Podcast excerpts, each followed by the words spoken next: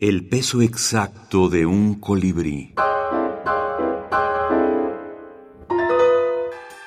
Minificción y ciencia. Entropía. Caos.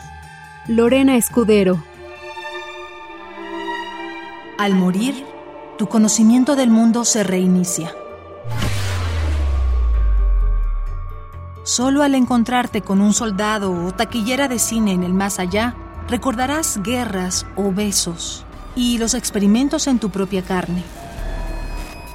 Como todos están allí, paraíso o infierno, es un proceso estocástico que obviamente hace aumentar la entropía.